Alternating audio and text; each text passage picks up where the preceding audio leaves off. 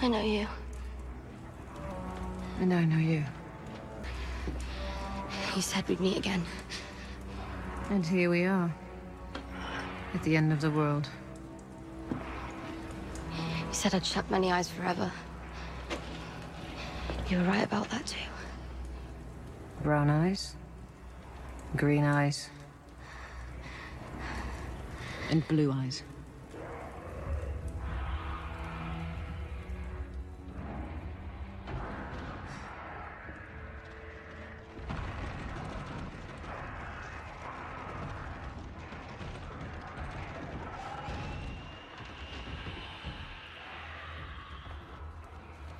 What do we say to the god of death? Not today.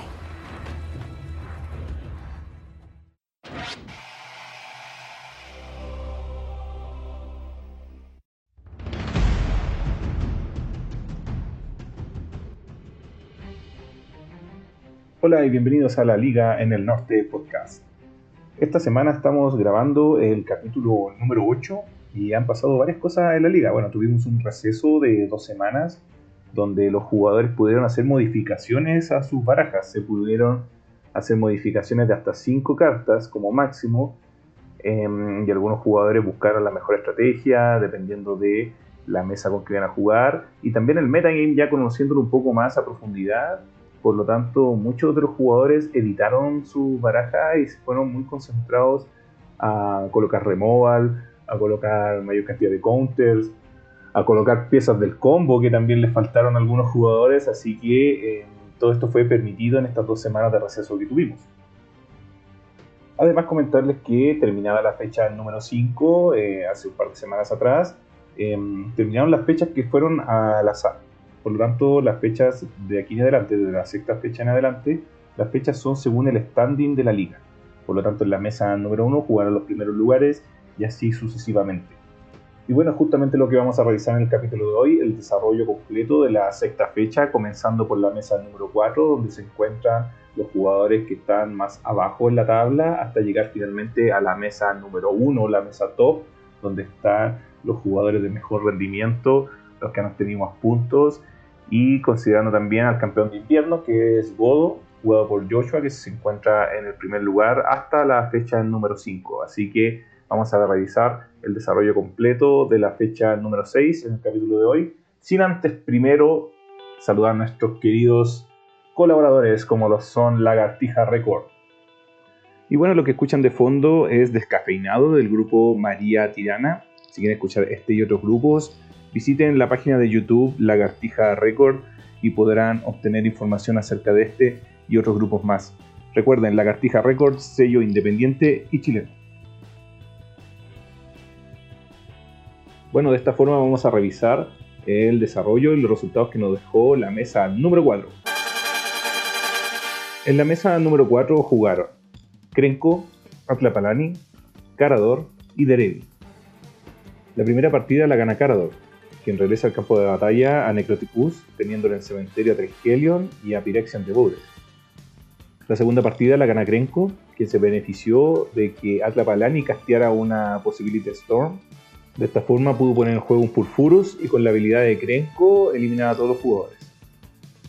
La tercera partida la gana Carador, con el combo de Reviliar, Guía Cárnica y Blue Dartis. Carador obtiene 5 puntos en esta mesa y Krenko 3, dejando a Tlapalani y a Derevi con 0 puntos. De esta forma se acerca un poco a la mesa 3 que la vamos a revisar a continuación. En la mesa número 3 jugaron Tergrid, Cadina, el Ursa de Ricardo y el Ursa de Adasme. La primera partida la gana Adasme, quien logra generar mana infinito, activar la habilidad de Ursa y llevarse la victoria. La segunda partida la gana Cadina, solamente con el daño de combate de sus criaturas. La tercera partida la gana el Ursa de Ricardo, generando mana infinito y activando la habilidad de Ursa infinitas veces. wow, de esta forma Cadina logra 3 puntos que lo hacen escaparse de la mesa número 3 y escalar hasta la mesa número 2. Recapitulando los puntos, Cadina queda con 12 puntos, Lucas jugando Tegrid queda con 10, el Ursa de Ricardo también llega a 10 puntos y el Ursa de Adasme se queda en 9 puntos. Bueno, fuimos a hablar con Lu para ver eh, cómo fue enfrentarse nuevamente a doble Ursa en una mesa, esta vez con la incorporación de Tegrid, pero al parecer ya le tomó el pulso a jugar contra los Mono Blue y vamos a ver un poco lo que nos dijo. Sí, siempre es complicado intentar ganar la doble Ursa, pero creo que se puede, no es algo imposible. La lista de los dos las tengo más que conocida, realmente la he leído muchas veces porque he jugado mucho contra ellos, más la de Adásmela que la de Ricardo. Y siento que si puedo apoyarme antes de jugar una mesa y tener más conocimiento para poder ganar, especialmente considerando que Mazo no es lo más IDH del mundo, creo que lo voy a hacer. Siempre trato de prepararme de esa forma. Y bueno, Luca aquí nos da un mensaje importante de lo que es prepararse para enfrentar una mesa, estudiar a los oponentes y es algo que nos da la posibilidad de esta liga y que a lo mejor no la dan otros formatos de torneo. Así que vamos a comentarle también si es que se ve escalando en posiciones, incluso llegando a la mesa número uno. Y esto fue lo que nos dijo. Sí, por fin subí y siento que es mucho más tranquilo acá arriba, sin tanto Ursa y Targaryen. No es que sean más o ultra mega agresivos ni que me ganan en dos turnos, pero no me dejan jugar. Así que me siento tranquilo de estar eh, con mesas un poquito más interactivas en varios sentidos. ¿Me veo jugando la mesa 1? Yo creo que sí. Creo que en unas dos fechas más, si es que las cosas van bien y muy mal para mis oponentes, o en tres mesas más si es que tengo que escalar de a poco. En el tope yo creo que voy a ver a Mochi con su Yuriko. Se ve peligrosísimo ese mazo. Muy peligroso. Y yo creo que a Godo. No voy a dejar de ver a Godo en la cima. Y de ahí que los videos futuros que salga la liga van a seguir teniendo a Godo, Joshua, Thanos. Y bueno, a Karina ya la vemos escalando posiciones en la tabla de manera sigilosa. Ya cobró a su primera víctima, quien la desplazó a la mesa inferior y él se posicionó en la mesa número 2, que la vamos a revisar a continuación. En la mesa número 2 jugaron Kenrit, Sur, Inala y Nagila. Bueno, en la primera partida la gana Sur, quien logra conectar unas Nauseam en fin, luego proteger su combo con un silencio y de esta forma ningún jugador más pudo interactuar y se llevó la partida. La partida número 2 la gana Nagila, quien logra conectar el combo Oráculo Consultation y qué mejor forma de protegerlo que con un Bell of Summer, evitando la interacción de sus oponentes y llevándose la partida. La tercera partida la vuelve a ganar Sur, eh, una vez más casteando a Nausea y protegiendo su combo con silencio, una forma muy particular de proteger su combo y le fuimos a consultar justamente esto a Guido si es que él prefería jugar protegiendo su combo o apostar por la velocidad y el vertiginismo que nos da, por ejemplo, Godo o otras barajas de la liga y esto fue lo que nos dijo. Creo que es mejor asegurar el combo que la velocidad. Yo creo que todo depende de la visión del campo que tengamos, de cómo sucedan las cosas, de cómo van avanzando. Muchas veces se da la mesa para cambiar rápidamente sin, sin ningún tapujo. Uno pues tiene que analizar a sus contrincantes. Como lo dije recién, tenía jugadores muy potentes como Jorge y como Gastón, con mucho control adentro. Creo que Pablo también le hizo un par de cambios con respecto a los counters, pero al jugar cinco colores era un, era un poco menos probable. Así que yo creo que cualquiera de las dos estrategias es súper válida. Recordemos que tenemos mazos que juegan al fast combo, que son que están en los primeros dos lugares, mazos como, como Godo y como Carry, que, apuntan a, a, ir rápidamente a cambiar y esperar que el resto de los jugadores no se arme. En mi caso, mi estrategia de juego sí busca eh, un andamiaje más, más, más preciso. Necesito mucha carta para tener en mano para, para poder controlar situaciones, contrarrestar cosas precisas. Siento que esta esta liga, estas fechas que han pasado, me han dado mucho bagaje en la toma de decisión de qué contrarrestar y qué no. Siento que eso es súper importante, no gastar un counter en algo que no es estrictamente necesario. Así que en ese caso como que me se me hace más cómodo jugar con la seguridad tal combo. Yo creo que no tiene que ver con un tema que sea mejor o peor, sí con la, sí con la comodidad de jugador.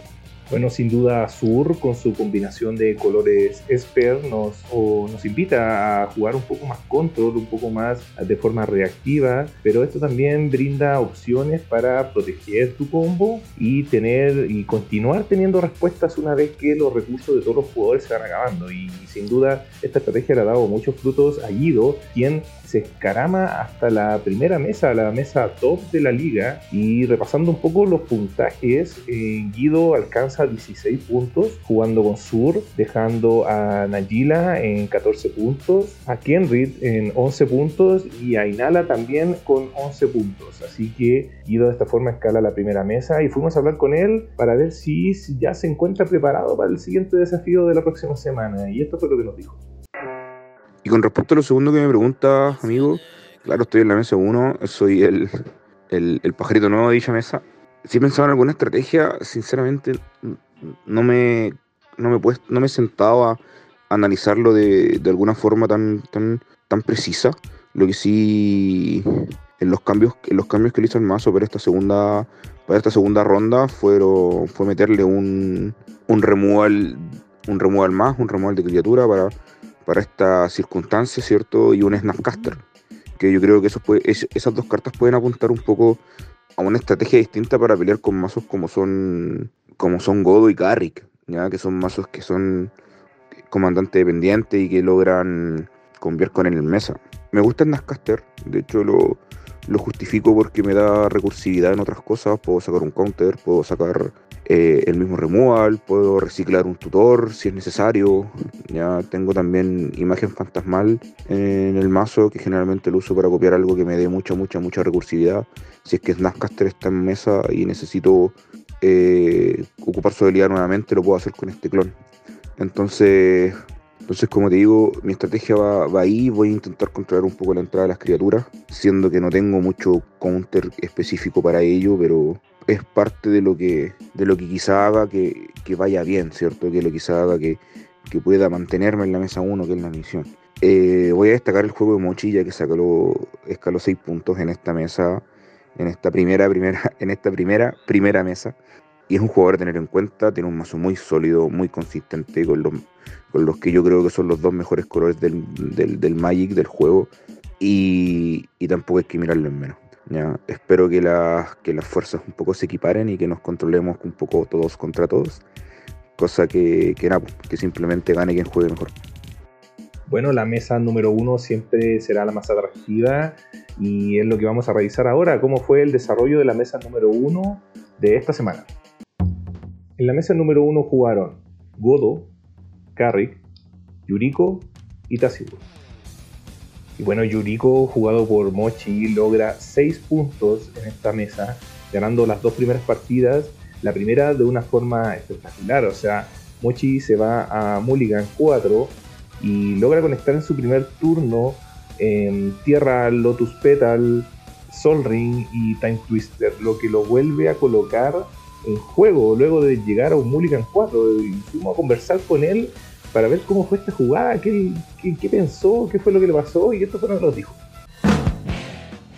el tema de la, primera partida fue solamente suerte. Pues me fui a cuatro cartas, eh, se con un Twister, un pétalo, una tierra y un Sol Ring. Esa fue mi mano. Y, sin querer al jugar y renovar mi mano también eh, le jodí el turno 1 a, a, Godo, que en este caso es Joshua. Eh, sin querer le quité el win condition turno 1, tenía para cambiarnos eh, en esa oportunidad. Y después fue netamente aguantar con lo que me salió. Eh, tuve la suerte también de jugar un Grudge, donde mm, robé dos cartas al subirme dos, islas a la mano. Y pude sacar un Dismember cuando eh, Godo estaba en zona. Así, así que esa partida para mí fue solamente suerte de de lo que pude top deckear y conectar un Taza Consultation. Pero eso. Bueno, de la suerte que nos habla Mochi será la suerte del campeón. Fuimos a consultarle si es que ya siente esta chapa de favorito y esto fue lo que nos dijo. Y el tema del chapa favorito, no, nunca. Pucha, jugar lo que salga. Em, y eh, pucha, ojalá siempre rescatar un punto, unos puntos, tal, dos, tres, tal vez.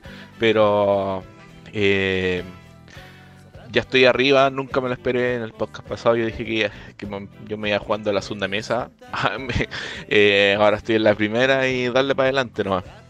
Bueno, la humildad de Mochi y la consistencia de Yuriko en este torneo, en esta liga, lo hacen que se mantenga en la mesa top, en la mesa número uno, se mantenga en la segunda posición de la liga, solo que esta vez está a un solo punto de Godo, que se mantiene aún como líder a pesar de no haber sumado.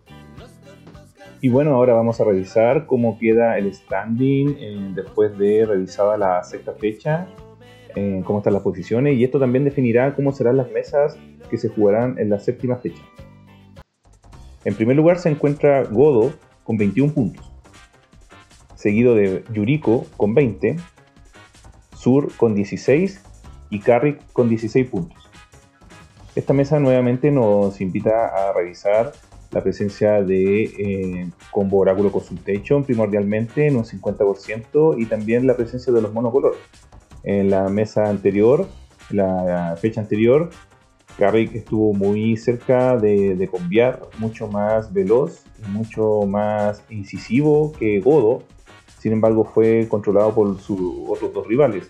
En este caso, Sur también tendrá que tener esa tarea y esa visión de evitar que el resto de los jugadores se lleve la partida. En quinto lugar se encuentra Nagila con 14 puntos, seguido de Tassibur con 13, Kadina con 12 puntos y Kenrit con 11. Bueno, aquí vamos a ver eh, la, propuesta que tendrá Cadina respecto a los otros jugadores que sin duda van enfocados en cambiar, en conseguir la victoria lo más rápido posible. Así que será una mesa muy interesante para ver interacciones distintas y, y, ver quién finalmente se logra meter en la mesa top y quién tendrá que bajar a la mesa 3. En el noveno lugar se encuentra Inala con 11 puntos seguido de Tegrid con 10, Ursa de Ricardo con 10 puntos y el Ursa de Adame con 9 puntos. Bueno, siguen juntos los dos Ursas junto a Tegrid, esta vez estará acompañado de Inala, que sin duda es uno de los jugadores y de las barajas que está cambiando más rápido en la liga, así que ojo con lo que vaya a hacer Gastón jugando Inala en esta tercera mesa. En el puesto número 13 está Carador con 7 puntos, seguido de Krenko con 6, Atlapalani con 2 y Derevi con 0. Bueno, Carador cada vez va sumando más puntos considerando la mesa que está jugando y la experiencia también como jugador que tiene Lalo. Y yo creo que de a poco le va metiendo presión a los jugadores de la mesa 3 que no pueden dormirse si no terminarán jugando en la mesa del fondo. Shame. Shame. Shame. Shame. Shame. Shame. Shame. Y bueno comunidad, de esta forma estamos llegando al final del programa de esta semana. Recordarles que pueden obtener toda la información de la liga y revisar las partidas que se transmiten en vivo a través del grupo de Facebook de Magic Antofagasta. Así que los invitamos a unirse a este grupo donde encontrarán no solo información de la liga, sino también información de Magic en general y todo lo que ocurre en la ciudad de Antofagasta.